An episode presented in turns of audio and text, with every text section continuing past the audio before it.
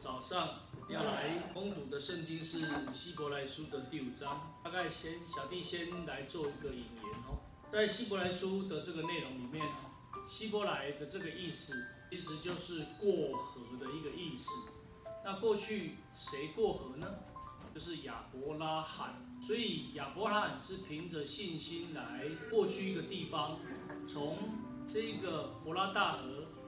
走到了这个迦南地，所以是凭着信心。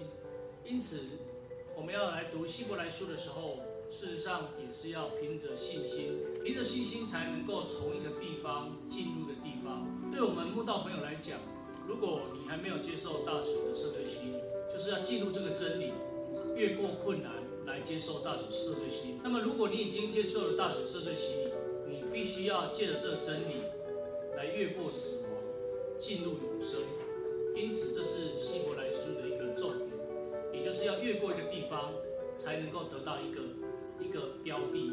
在希伯来书的一个重点里面，其实如果我们从啊第一章，其实它就是一个引言。那么从第一章的四节到十章的十八节，它表明的基督的超越。那么十章十九节到十三章的十七节，就是基督徒的一个超越。最后十三章的十八节到二十五节，就是一个结论。所以我们在今天的第五章里面，其实就是要谈到职分的一个超越。那超越谁呢？就是超越大祭司亚伦。那我们来翻开希伯来书的第五章。希伯来书的第五章，我们从第一节读到第十四节，因为经文不多，我们就读从第一节读到十四节。奉主耶稣圣名来读圣经，希伯来书的五章一节。凡从人间挑选的大祭司，是奉派替人办理主神的事，为要献上礼物和赎罪祭。他能体谅那愚蒙的和失迷的人，因为他自己也是被软弱所困。不迟，他理当为百姓和自己献祭赎罪。这大祭司的尊荣，没有人自取。要蒙神所召，像羊一样。如此，基督也不是自取荣耀，做大祭司，乃是在乎向他说：“你是我的儿子，我今日生你的那一位。”就如经上又有一处说：“你是照着麦基洗德的等次，永远为祭司。”基督在肉体的时候，既大声哀哭流泪祷告，恳求那能救他免死的主。就因他的虔诚蒙了应允。他虽然为儿子，还是因所受的苦难学了顺服。既得以完全，就为凡顺从他的人，成了永远得救的根源，并蒙神照着麦基洗德的等次，称他为大祭司。十一节，论到麦基洗德，我们有好些话，并且难以解明，因为你们听不进去。看你们学习的功夫，本该做师傅。谁知道还得有人将神圣言小学的开端另教导你们，并且成了那必须吃奶不能吃干粮的人。凡只能吃奶都不熟悉仁义道理的，因为他是婴孩；唯独长大成人的才能够吃干粮。他们的心窍习练得通达，就能分辨好歹了。在希伯来书里面，其实他更多跟我们谈到的是。旧约律法规范的那些事情，在旧约里面，透过会幕或圣殿的一个信仰，借着祭司，借着立位人来服侍神，特别是透过大祭司一年一次要来到这一个会幕或是圣殿来做赎罪祭的一个工作，借此来为以色列百姓来。做赎罪的事情，所以我们今天在看这个希伯来书的时候，或许你会觉得说，在里面的内容有一点艰涩，有一点难懂，不是那么容易明白。那是因为我们可能没有读过摩西五经，我们没有深刻的进入啊摩西律法里面的一些重点。如果我们知道在摩西五经里面的那些重点的时候，我们就会知道说，原来在旧约里面所预表的那一位啊大祭司啊，其实是来说明耶稣基督的工作。我们来翻开路加福音的二十四章，路加福音的二十四章四十四节，路加福音的二十四章四十四节，耶稣对他们说：“这就是我从前与你们同在之时所告诉你们的话，说摩西的律法、先知的书和诗篇上所记着的，凡指着我的话，都必须应验。”所以神在旧约所向他的选民默示的那些话语，那些话语就是要来应验耶稣基督的一个来临。所以，耶稣基督的一个道成肉身，耶稣基督的被钉在十字架上，耶稣基督的被埋葬，耶稣基督的从死里复活，事实上都是在旧约圣经里面所记载的。在希伯来书里面所提到的这个大祭司的一个职任。事实上，是在旧约里面早就有的一个工作，也就是说，神要借着大祭司来为以色列百姓赎罪的事来做一个安排，而这个安排其实是为着未来耶稣基督要成为大祭司所说的。那对于在旧约的那些选民来说，他们事实上只是按着神的命令来将这些事情将它来完成。所以，他们虽然不知道这个事情是指着耶稣基督，但是他们还是尽力的做。对我们今天来讲，我们既然知道在旧约所预表的这个基督就是耶稣，就是大祭司，我们已经很清楚的明白，神也剩下赐下应许的圣灵给我们，我们更应该的好好的将这个世上主耶稣所交办给我们的这些工作，把它完成。哦，这就是神要给我们。在第一个讯息里面所要明白的，那我们来翻回来希伯来书的这个第五章。所以在旧约里面，从人间里面会挑选大祭司，特别就是要来办理会幕或是圣殿，作为礼物或是赎罪祭来工作的这些人。那特别就是借着利未支派，特别就是借着亚伦的这个脉络，才能够成为大祭司。那事实上，今天对我们来讲，哦，当我们看到从人间挑选的大祭司来奉派帮人办理神的事，有的时候我们可能会以为说是要借着传道，是要借着长长老执事才可以来办理神的事。其实不需要，因为只要借着耶稣基督为我们开了一条又新又活的路，所以我们是借着耶稣基督来向神祷告，并不是借着传道，也并不是借着长老执事。那很可惜的是什么？很可惜的是，这个罗马天主教，他因为没有很认识圣经，或是没有圣灵的带领，所以他就设立了一个神父的一个机制。借着神父的机制，人能够来到神父的面前，这个神父能够替代他来向神来赎罪或是认罪。那这样子其实已经违背了说，啊，天主教虽然也是信奉耶稣基督。但是在所谓的这一个敬拜的事上，必须透过中保神父，那这就是错误。事实上，主耶稣基督就是中保。事实上，我们就是借着耶稣基督来向神祷告。因此，我们在真耶稣教会里面，我们不是透过传道长职或是讲道的人来向神祷告。今天传道在这这个地方讲到，也不过只是在讲述神的道。但是事实上是神借着传道所说的神的话来对他他说话，也对传道说话。所以今天你不是在侍奉传道，你也不是在敬拜传道。我们必须要有这样一个了解。我们继续来看第二节。那么在旧约的大祭司，他所做的工作，就是为了那些愚蒙的和失明的人，一年一次的赎罪祭。那么献上赎罪祭之后被赎罪的。难道在这一年里面就不会再犯过错吗？那当然还有可能会犯过错。同理，我们今天已经接受了大水的赦罪洗礼，接受了与主有份的洗脚礼，难道我们就不会犯错吗？我们还有可能会犯错，但是我们要非常小心，小过错的累积有可能会堆叠成为至于死的罪。小弟再讲一次。小小的过错有可能会堆叠成为至于死的罪，所以愚蒙跟失明的人，可能是在献赎罪祭之后，他又开始做了过去的那些错事，所以他们可能要等候在犯过错之后，或是犯罪之后，下一次哦，在大祭司来献上赎罪祭的时候，再来到大祭司的面前，带着祭物，请他来帮他做赎罪的工作。那我们今天来讲，我们如果能够借着耶稣基督啊，常常的去被圣灵来感动，被圣灵来带领，并且被圣灵责备来改变自己的时候，因此我们就不太可能会犯那个大罪。可是我们也要小心，小过错多了，可能也会犯于至于死的罪。我们来看一下希伯来书的第六章，希伯来书的六章六节，希伯来书的六章六节，若是离清道理，就不能叫他们重新懊悔，因为他们把神的儿子重钉十字架，把神的儿子重钉十字架，可能吗？当然不可能。但是有一些人，因为犯了小的过错，不愿意悔改，持续的犯大罪，乃至于得罪神。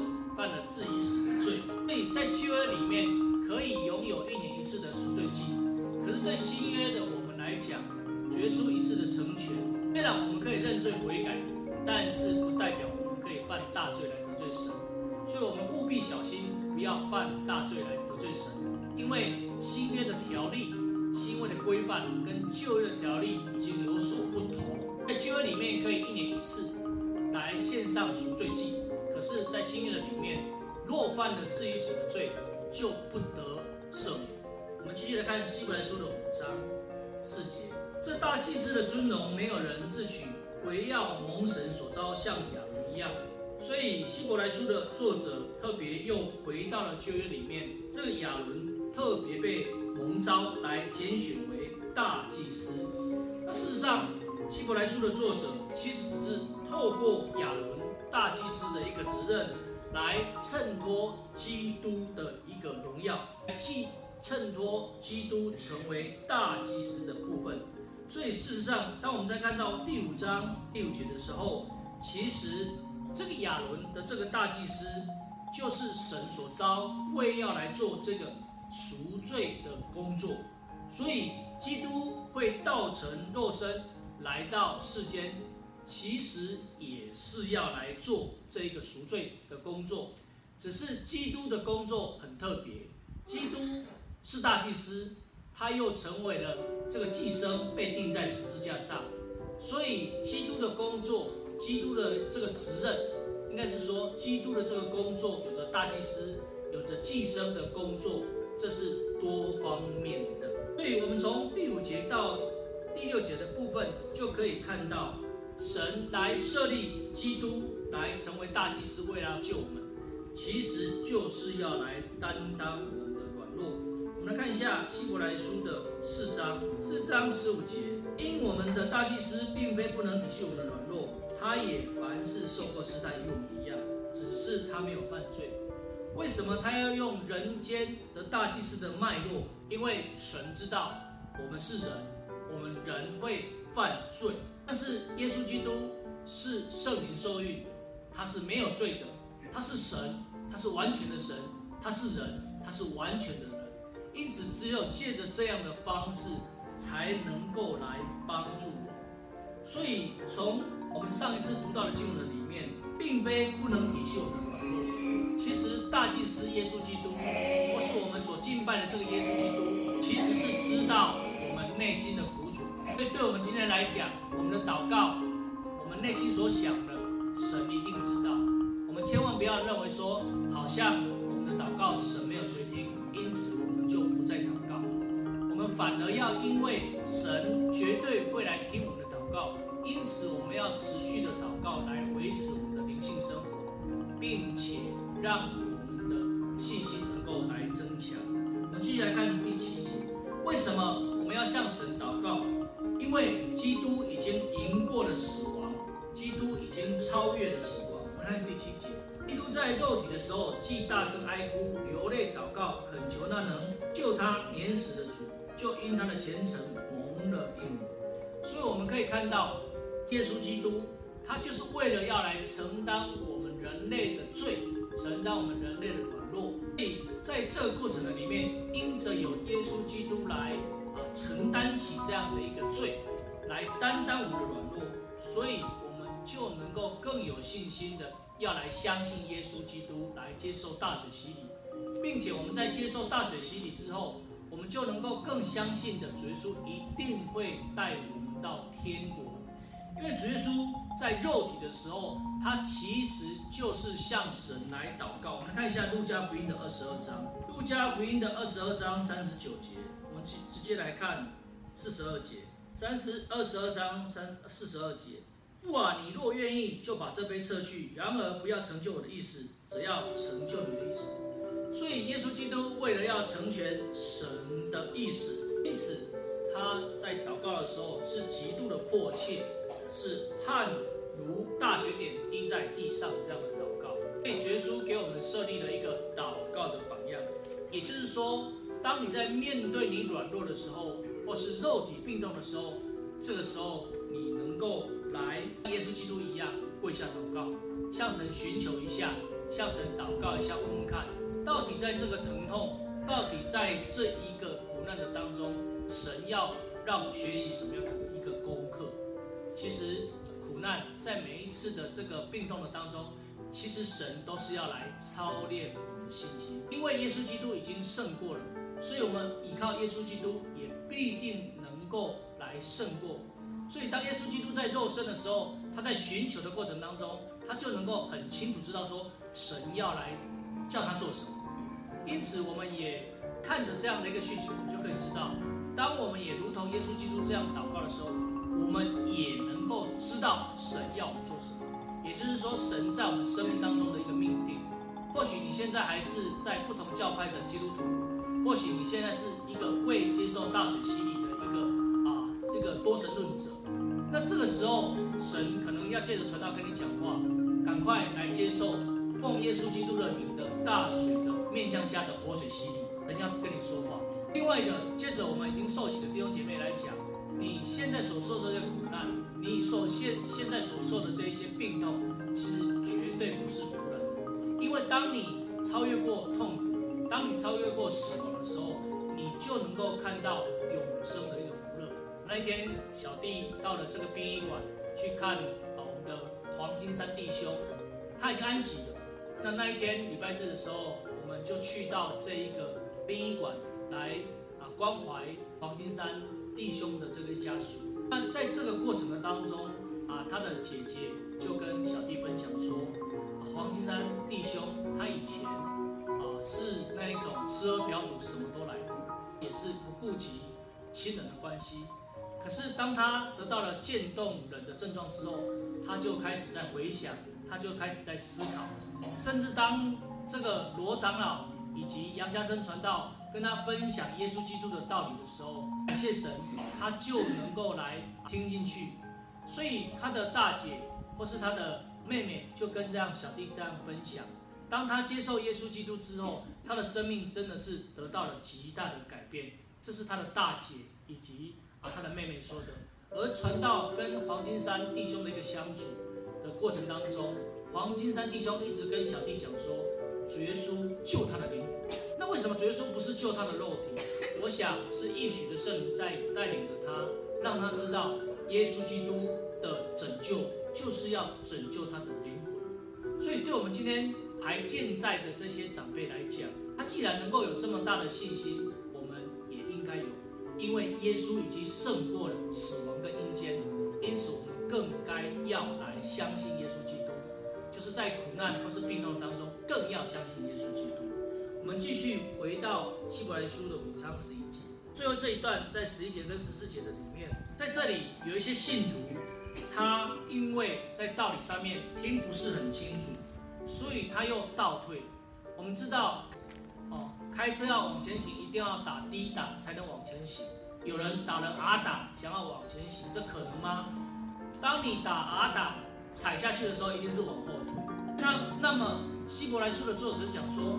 有一些人，他的信仰应该是要继续的往前进步，可是他却退步了。他为什么会这样子？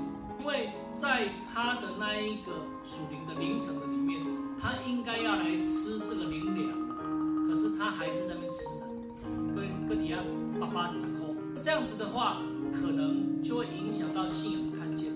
所以，对我们今天来讲，我们各位信仰的我们的长辈们，我们的信仰绝对不要开倒车。虽然有些时候会像溜滑梯一样，不小心往下滑，但是一定要往上爬上去。一样的，既然要往天国的路是会艰难的，既然你知道要艰难的，那难道你不该在艰难的时候更加来仰望耶稣基督吗？既是如此，就不应该像希伯来书里面的作作者所提到的这些人一样，他们开倒车。我们最后来看十四节。唯独长大成人的才能吃干粮，他们的心窍习练得通达，就能分辨好歹。所以，对我们各位长辈来讲，如果你已经信靠耶稣基督了，你慢慢就能够体会到你生命的历程。你是为神所造，是为神所救，并且神必定会救你回到他的天国。既然是这样子，能够分辨好歹的话，那么当你在面对死亡，当你在面对苦痛的时候，相信你。就能够凭着信心来应对，如同像黄金山灵包在世上所说的，主耶稣救他的灵魂。所以对我们各位长辈来讲，如果主耶稣要救我们的灵魂，那么肉体是无益的。那么期盼我们的信心能够在这一个希伯来书的作者的勉励的里面，能够来更长进。因此，我们接下来要来祷告，在祷告的过程当中啊，我们。继续为着黄金山弟兄的这些家属来祷告。啊，那一天弟兄跟他们来分享说，我们也会去到你家来访问，希望将福音的种子撒在他的家里面。那我们另外一个部分也为着我们啊，基督仁爱之家所有的长辈的身体健康来祷告，啊，也更为了自己属灵的灵性来祷告。那我们就同心跪下来祷告，奉耶稣圣名祷。